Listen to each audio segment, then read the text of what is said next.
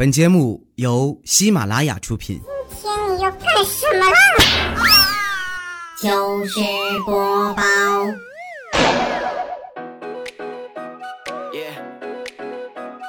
团团圆圆，元宵节快乐！今天是农历的正月十四，明天呢就是正月十五元宵节了啊！祝各位元宵节快乐，团团圆圆！开始我们今天的节目。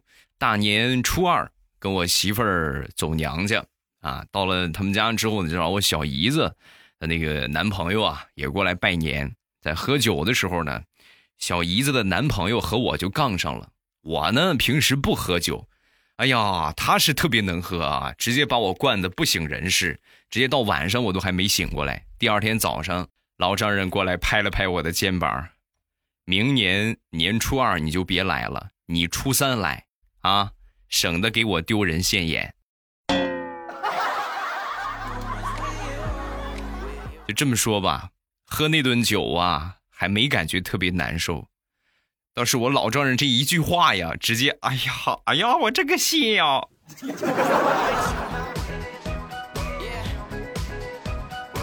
年初二跟我媳妇儿回娘家之前，我媳妇儿呢一般都提前打个电话啊，今年初二过去，然后呢那边呢就是看看有没有什么别的安排，没有安排呢我们就去，如果有安排的话我们就不去。然后打过电话之后呢，没问题啊，但是老丈人提了一个要求，让我们呢带着两千块钱一条的烟。啊，两千块钱一对儿的酒啊，去去这个回娘家啊。当时其实我听到之后呢，我其实也挺不高兴的。你说哪有这么明要的呢？是不是？但是呢，也不能说什么。然后我就去买了，总共花了我五千块钱呢，买了这么一条烟，两瓶酒。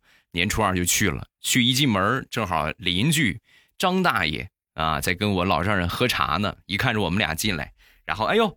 哎呀，你看你来还来，带什么了？这是？哎呀，茅台呀，这个好像没猜错的话，一千多块钱一瓶吧？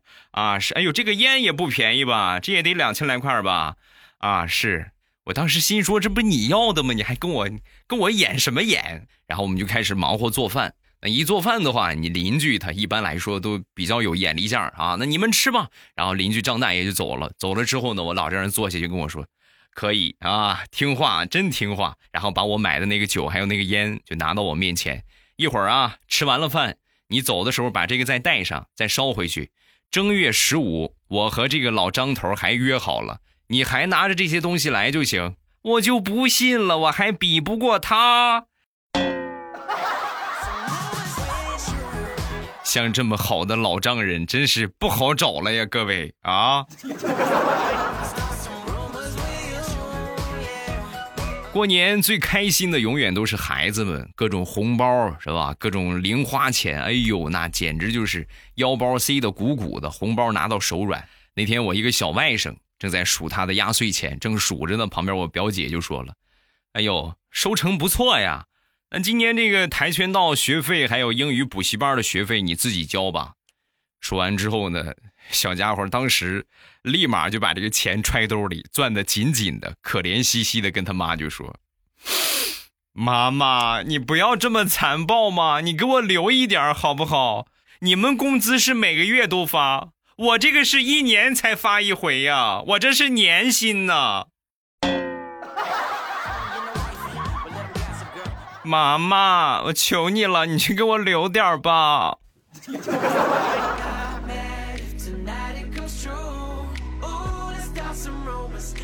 相比我这个小外甥呢，我那有一小侄子就聪明很多了啊，压岁钱也收了不少。然后那天呢，这个路过一个银行，正好有一个运钞车正在卸这个钞票。当时这小家伙就问爸爸：“这个车上写的是什么字儿啊？”啊，这个写的是特殊勤务，请勿靠近。这车里边装的是钱，很危险，要远离。啊，说完之后，小家伙就说：“哦，钱是很危险的东西吗？”啊！说完，他爸爸就说：“对呀，钱是很危险的东西，所以要远离，知道吗？”哦，那我知道了。那爸爸，你把过年的红包给我吧，在你和妈妈手里，我怕你们俩有危险。我不害怕危险，给我吧，好吗？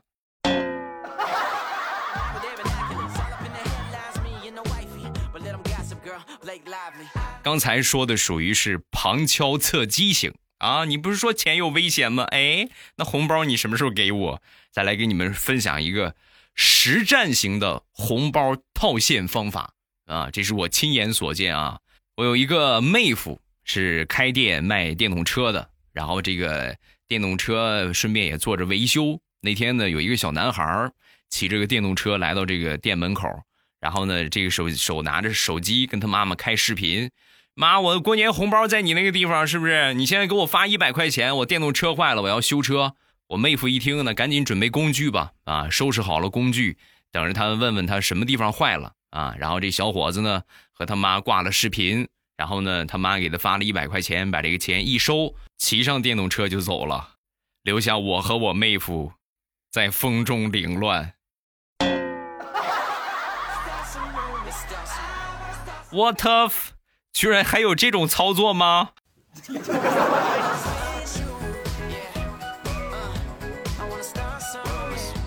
前两天我小侄子那天早上起来很早啊，我还没起来呢，然后就过来叫我啊，叫我起床。我说起来之后穿好衣服，拉着我们隔壁的一个小女孩啊，来到我的面前就跟我说：“叔叔，这是我女朋友，我们俩给你拜年了，恭喜发财，红包拿来。”哎呀。真是，这是个，哎呀，这个怎么这个炸弹炸的我猝不及防，然后我就赶紧掏口袋，是吧？给他准备红包，正掏着呢，小家伙一下摁住我的手，算了算了算了算了，不用给了不用给了，看你这个样也是穷的拿不出个红包来。我今年收了不少钱，我就给你个红包吧，就当我们小两口给你的压岁钱啊。小兔崽子。那我是不是还得给你磕个头啊？啊，你要是愿意磕的话，我也不拦着。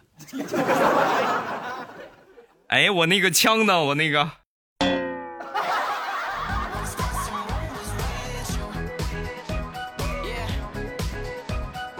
同样的事情呢，也发生在我一个同事孩子身上，但是人家是外国人啊，一个外国的朋友。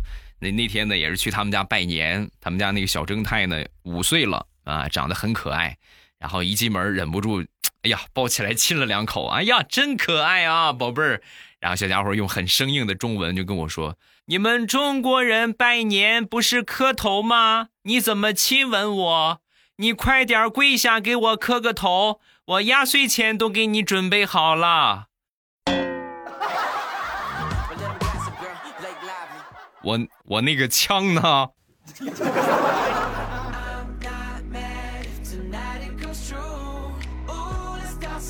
说说我淘气的小侄子，过年包水饺呢，一般都是喜欢包点什么糖馅的呀，对吧？有一些地方有这个说法啊，包个糖馅的，包个什么硬币啊，这个来年财运怎么怎么样，是吧？财源广进，吃到硬币的话有财运，是吧？吃到糖的是甜甜蜜蜜啊，取一个好彩头。我当时我好几年没这么包了啊，我就去弄几个硬币包到包子里边，是吧？到时候这个谁吃硬币也很开心啊，也有互动性，挺好。我正包着呢，我这个小侄女啊就过来就跟我说：“叔叔，我跟你一起吧。”啊，可以，没问题。然后我们就一块包，包完之后晚上下水饺，下好水饺之后开始吃啊。我妈吃到一个水饺一咬。感觉不大对劲儿，这个馅儿怎么这么这么这么那个样呢？然后吐出来一看呢，是一张煮烂了的百元大钞。然后当时我小外甥女啊。我小侄女一看，哎呦，当时激动的都跳起来了！哇，恭喜奶奶，奶奶你中奖了！你知道吗？我叔叔太小气了，居然找几个硬币糊弄你们，这样哪有财运呢？我悄悄的从他的钱包里拿了一千块钱给你们包上了，你们接着吃，还有奶奶才刚吃了一百，还有九百块钱的呢。你们能懂吗？你们就说什么天价水饺是吧？多少钱一个？多少钱一个？你们吃过一百块钱一个的饺子吗？啊！哎呀，那锅水饺我是看着就心疼啊！哎呀！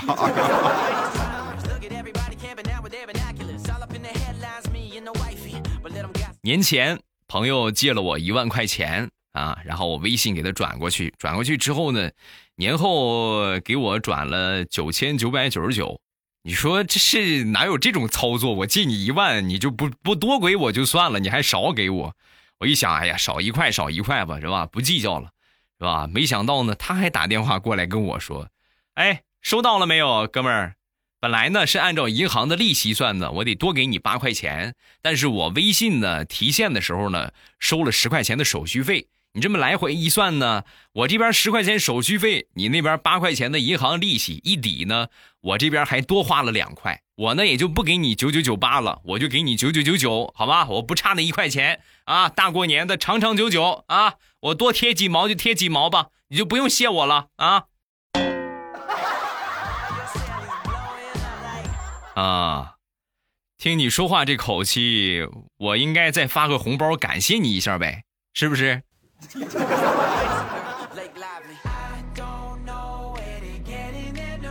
过完年回家，少不了的就是带点家里边的土特产。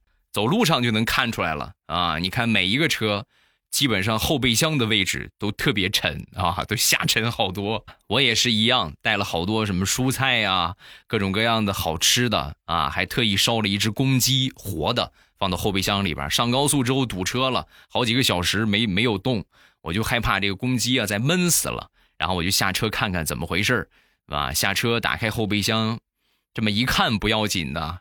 公鸡没绑紧，一开后备箱，嗖一下就窜出来了。然后一窜出来之后呢，所有朋友感谢大家啊，真是真是人间是有真情的。这个一公鸡一窜出来，所有这个停着堵车的司机啊，一看到之后都下车来帮我抓鸡。经过一番折腾之后，终于把这个鸡给抓着了。抓着之后呢，哎呀，好开心呐，是吧？感谢大家啊。然后我就把这个鸡绑好，放到这个后备箱里边，上车继续等车了。啊，等了一会儿之后呢，没一会儿过来一个这个老大哥啊，就过来敲我车窗，那个小伙子，哎，小伙子，然后掏了一千块钱给我，我说，哎，这是什么意思啊？咱俩不认识，你给我钱干什么？啊，这不过年嘛，是不是？你看现在也还堵着车呢，我手机也没有电了，也没有网，你这样，你把你公鸡再放出来，我们大家再抓一会儿解解闷儿，这个钱你拿着，全当给你拜年的红包了。就当我们玩鸡的娱乐费吧，好不好？哎呀，大哥，你这有点太破费了，你这让我如何是好？要不玩一会儿，我们抓着之后，现场谁带着火锅了啊？那边我带着，那咱们一会儿正好火锅鸡，咱们就把它炖了吧，好不好？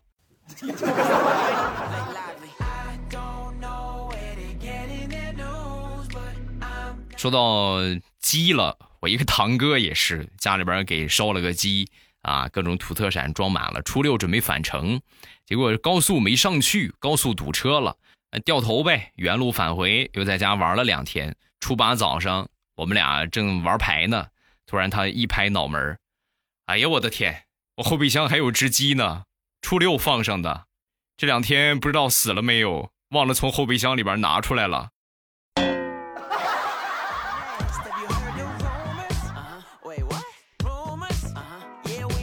年前的时候呢，曾经跟大家分享过一个段子，就是如何让村里边知道你买新车了，同时知道你的身价有多少啊？很简单，你就是开着车，故意开到田地里啊，就是什么泥泞的地方，不太好出的地方啊，然后往这里边开，开进去之后呢，让全村人过来帮你抬车，顺便抬出来之后呢，你再把你的中华烟一掏，哎，一发烟是吧？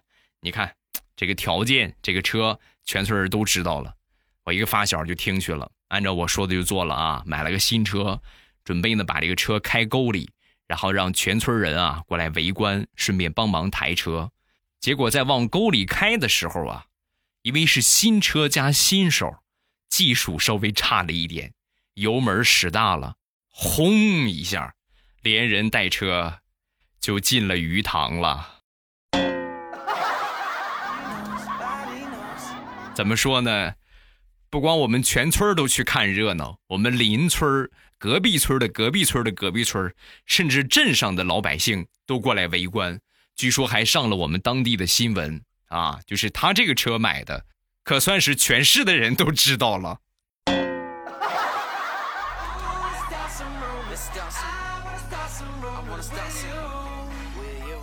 过年嘛，少不了的一道年夜饭就是春晚。那天晚上呢，全家人正在看春晚，反正有点卡，有点卡。之后呢，当时我媳妇儿就说：“哎呦，可能是看电视的人有点多了，所以很卡。”话音刚落，我小侄子看了我一眼，然后说：“叔叔，你出去吧，让我们好好看一会儿，好吗？” 叔叔这么多年真是白疼你了，在你的眼里，叔叔就是个多余的，是吗？啊？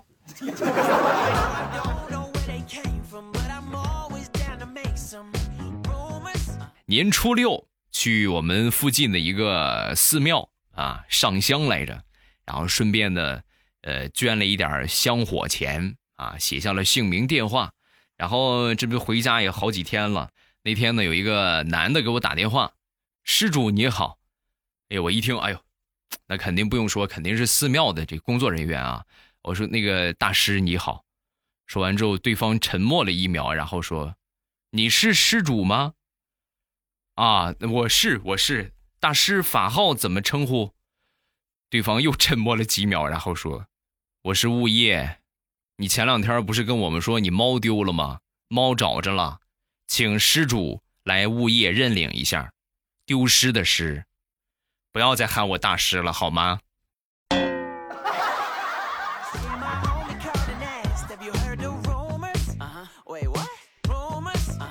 今天早上去超市买汤圆顺便买点生活用品。出门的时候呢，有一个满头白发的一个穿着挺整洁的啊，脖子上挂着一个支付宝、微信二维码啊，颤颤巍巍的一个老太太，有气无力的，见人就抓啊，见人就抓着就不松手了，然后就说子女不孝啊，没钱吃饭呐啊，你就是你不不掏钱不扫码，你就是别别想走啊，你掏钱扫码才松手。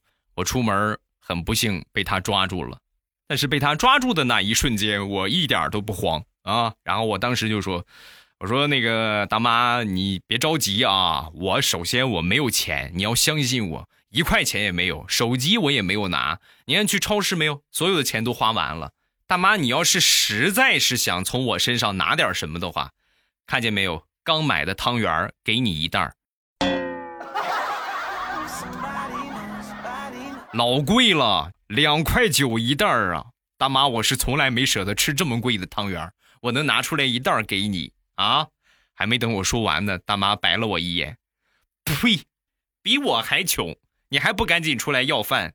然后拿着汤圆就走了。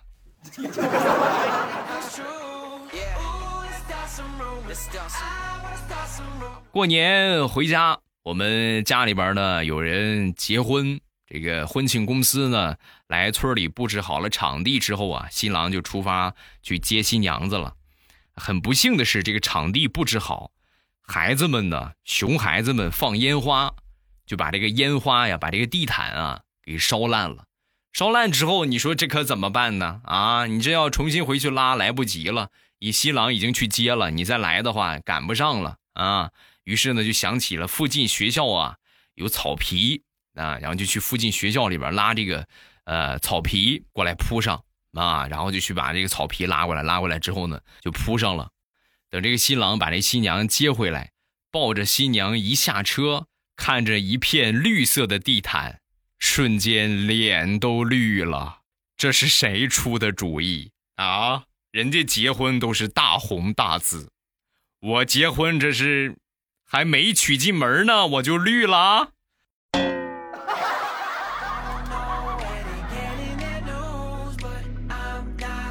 好了，欢乐的笑话咱们分享完了。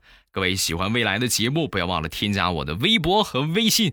我的微博叫老衲是未来，我的微信号是未来欧巴的全拼。有什么想说的，都可以微博圈我或者微信给我发消息啊，我都会看到。另外，最简单快速的方法还是直接写评论。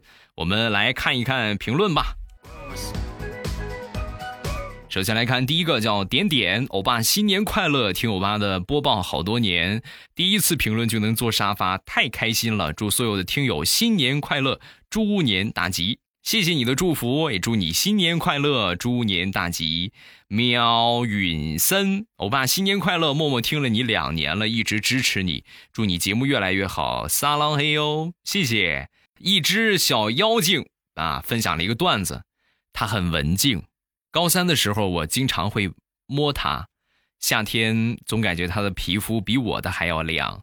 经常靠在它的身上上课，它也从来不说什么。谢谢你，我的同桌。强。不用问呐，那你肯定属于那种，就是休闲娱乐区，是不是？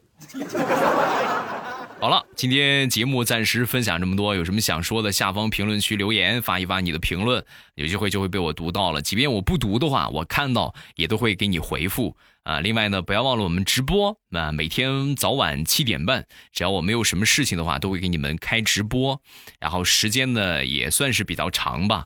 啊，就是弥补大家没有节目听的空缺啊，很多就是没有节目更新啊，但是呢又还想听听我的声音，你们可以来听一听我的直播。收听直播的方法呢也特别简单，点一点我的关注啊，其实你们点了马上有未来的订阅，同时也就点了我的关注了。然后点一点我的关注，未来欧巴的关注，点完之后呢，然后呢你们就可以在我听那个地方，只要我开直播，你们一点我听。就可以发现我那个头像显示直播中，一点我的头像就可以进到直播间了，很简单哦，一定要记得点关注啊！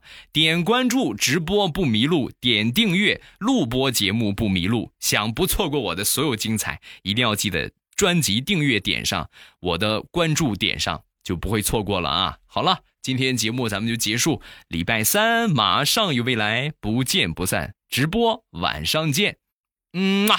喜马拉雅，听我想听。